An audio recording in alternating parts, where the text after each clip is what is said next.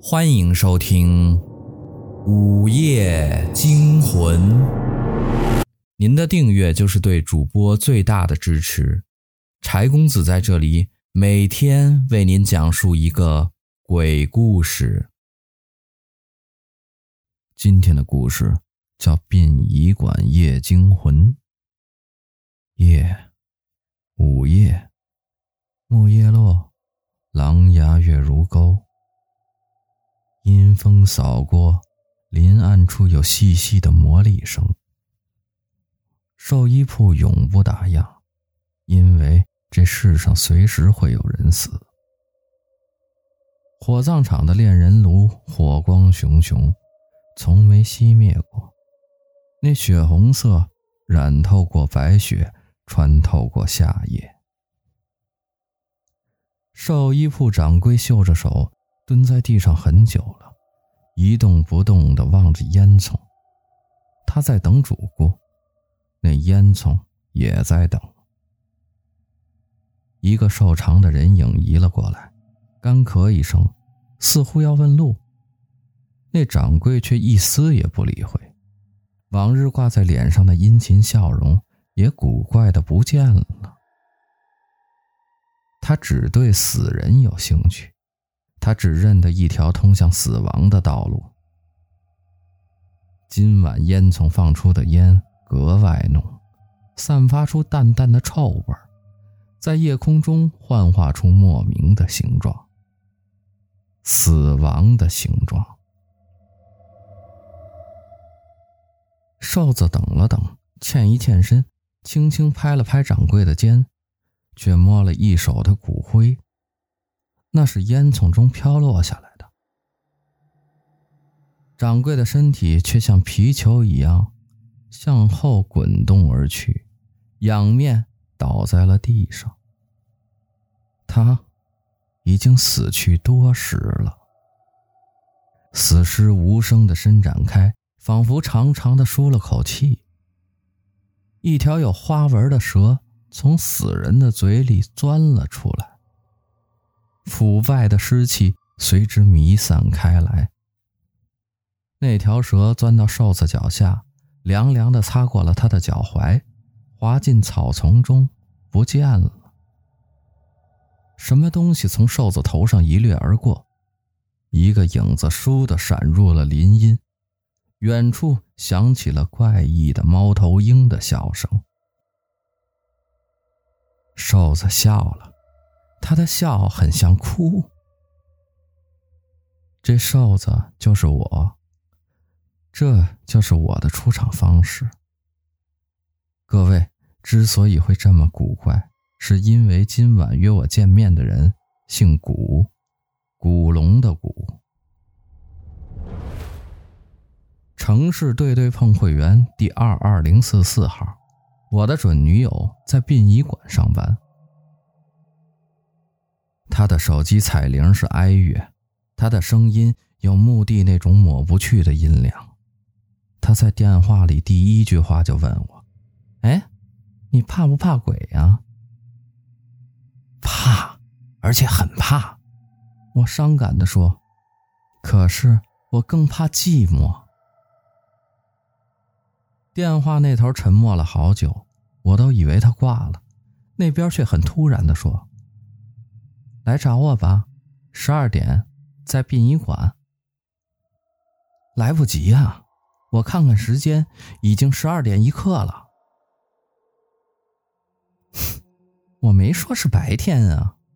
他笑了笑，电话就断了。他没见过我，我却见过他。三八节还是劳动节时，电视台曾采访过他。他是个工作狂，为死人化妆。却忘了给自己收拾一下，结果十九岁一晃就到了二十五岁，还是孤身一人。那个恐怖的大烟囱做背景，吓退了所有曾经动心的小伙子。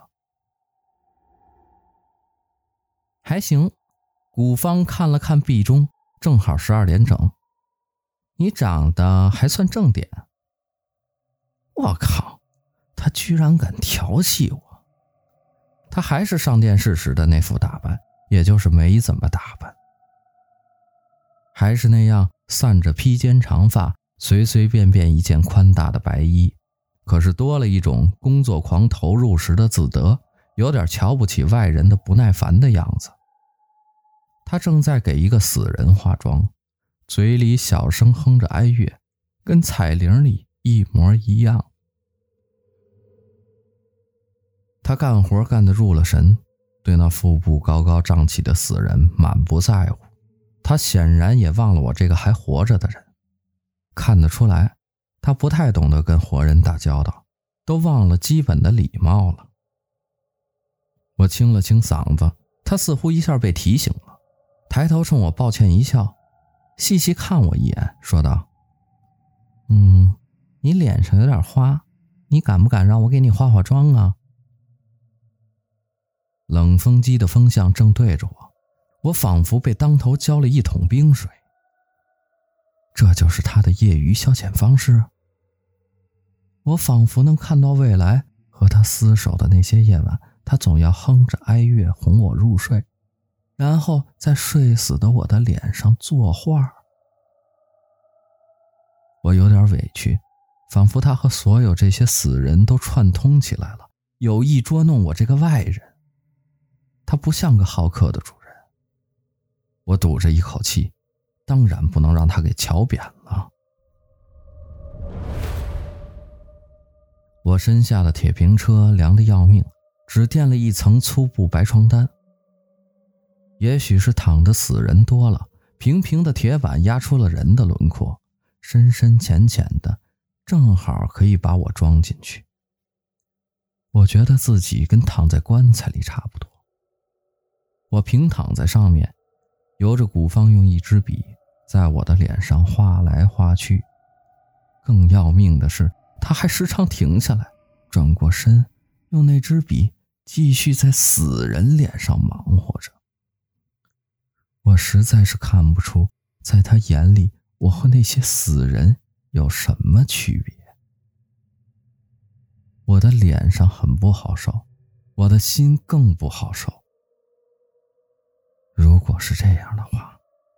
我一阵凄苦，心想：古芳，你当一辈子老姑娘得了，何必要参加什么对对碰呢？那些想追你的人，就算不被死人吓死，也会被你的冷若冰霜给赶跑了。你哭了？他趴在我的脸上，轻轻的问着，他的呼吸也有一种冰雪的凉意。他在嘲笑我。我的确是伤心了，我一抬胳膊勾住了他的脖子，上身挣扎而起，在他的嘴上狠狠的一吻。他的嘴唇不出所料的冰凉一片。他啊的大叫了一声，挣开我的胳膊，后退一步，举起了一只巴掌，似怒非怒的看着我：“你怎么敢？”我带着玫瑰和一千个害怕来到你的面前，我说道：“我拼命藏起害怕，送给你玫瑰，你却只会用玫瑰的刺扎我。那么你是生气了？”他脸上缓了缓，小声说：“我一个人惯了，要是冷落了你，一定不是故意的。”挂钟的下面摆着一面穿衣镜，我跌跌撞撞的，脚底下麻的没有知觉了，但还是走了过去。镜子里的我披着白布床单，虚无缥缈的像个鬼。我的头皮发紧，留着的长头发似乎就在走过来的这半路上，在一阵长长的紧张中长长了许多。竟然像古方一样，已经披垂在肩上了。额前的头发像帘子一样挡住了我的脸。我走到穿衣镜前，拨开了头发，镜子里竟然是古方的脸。钟声突然打破死寂，一声接一声的响个没完。可我记得，我来的时候已经十二点了，那钟声响了十三下。我慢慢的抬起头，一个死人吊死在了墙上，死人的脸挡在钟前面，伸出的舌头像钟摆一样左右的摆动着。那，是我的脸。死人的脚上穿着我的皮凉鞋。我再次看着镜子，镜子里的人随我的动作而动。可明明就是古方啊！我哪儿去了？我明明在墙上挂着，那镜子里又是谁？不，不，我不能相信这面鬼镜子！我大叫一声，向后就逃。大厅里依然死寂，只有我剧烈的喘息声。我呼出的白气在惨白的冷光灯下凝成了雾。所有那些横陈的尸体，床单都略微移了移，所有的脚都盖住了，所有的脸都露了出来。我无法呼吸，所有的脸都化妆成了古方的模样。胖的、瘦的、老的、少的，一个个古方一起睁开了无神的眼睛。古方们慢慢坐了起来。我的神经崩溃了，眼前白茫茫一片，我失去了知觉。我听到有人在说话，空荡的大厅里响起了推车的声音，一个人的脚步声，没完没了的响着。我终于有些清醒过来，眼睛却怎么也睁不开。我感到头脑一阵眩晕，我感觉到我在移动。那个人推动的，是我躺的这辆小车。一个红红的亮点，时不时的亮一下，然后一股劣质香烟味就扑了过来。那个人在抽烟，可我看起来那根小小的香烟就跟巨大的焚尸烟囱一样。我的意识渐渐恢复了，可是全身无力，动不了一根手指头。也说不出一个字。通过努力睁开的一道缝，我可以看见焚尸炉的炉床的形状。小车“当”的一声撞在炉床上，停住了。我看见推车人穿着制服，显然是工作人员。他操纵着机器，把我移到了坟床上。他的样子漫不经心。他一定是值夜班的工人。我看清了坟床上的三个字：“生鲜牌”，还有生产厂家的一行小字。坟床上的铁因为用的久了，都烧损了边缘。我拼命想动弹，想喊叫，可是我就像是被噩梦掩住了，像阳光下的奶油冰淇淋，要融化了。我嗓子干得冒火。拎了桶柴油走了出去，再回来时，桶轻了许多。火炉的门打开了，无数细小的喷头在等着我。工人的手摁在电钮上，那么轻轻的一摁，坟床“嗡”的一声，豹子一般就迅捷的启动了。我被移向了焚尸炉。就在这时，灯光突然暗了，仿佛忽然断电的电梯。我一半里一半外的停住了。工人骂了一声，走出去了。就算没点火，焚烧炉也已经够热。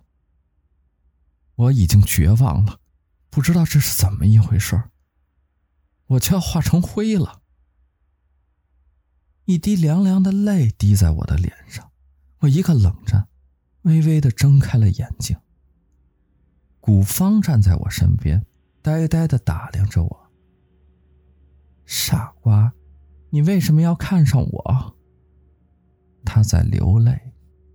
我呆呆的笑了，发不出声，却努力的动着嘴。我怕鬼，可我，可我更怕寂寞。他听明白了。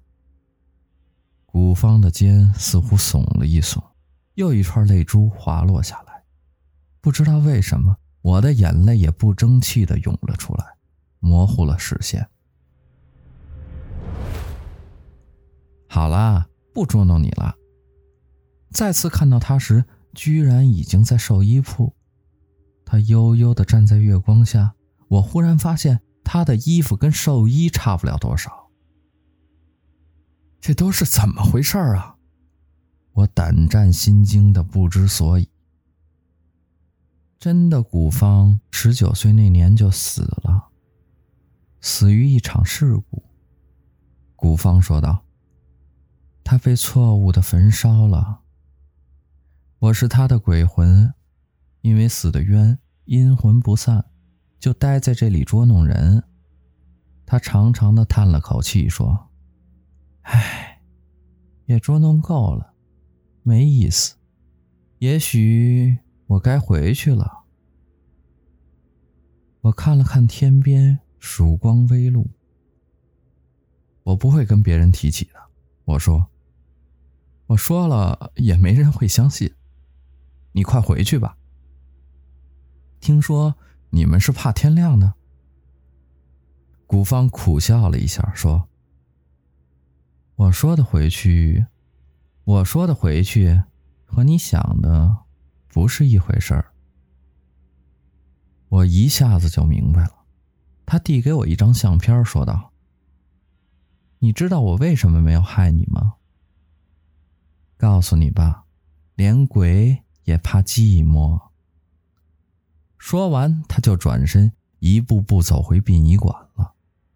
他小声的哼唱着什么。我听得出，那不是哀乐。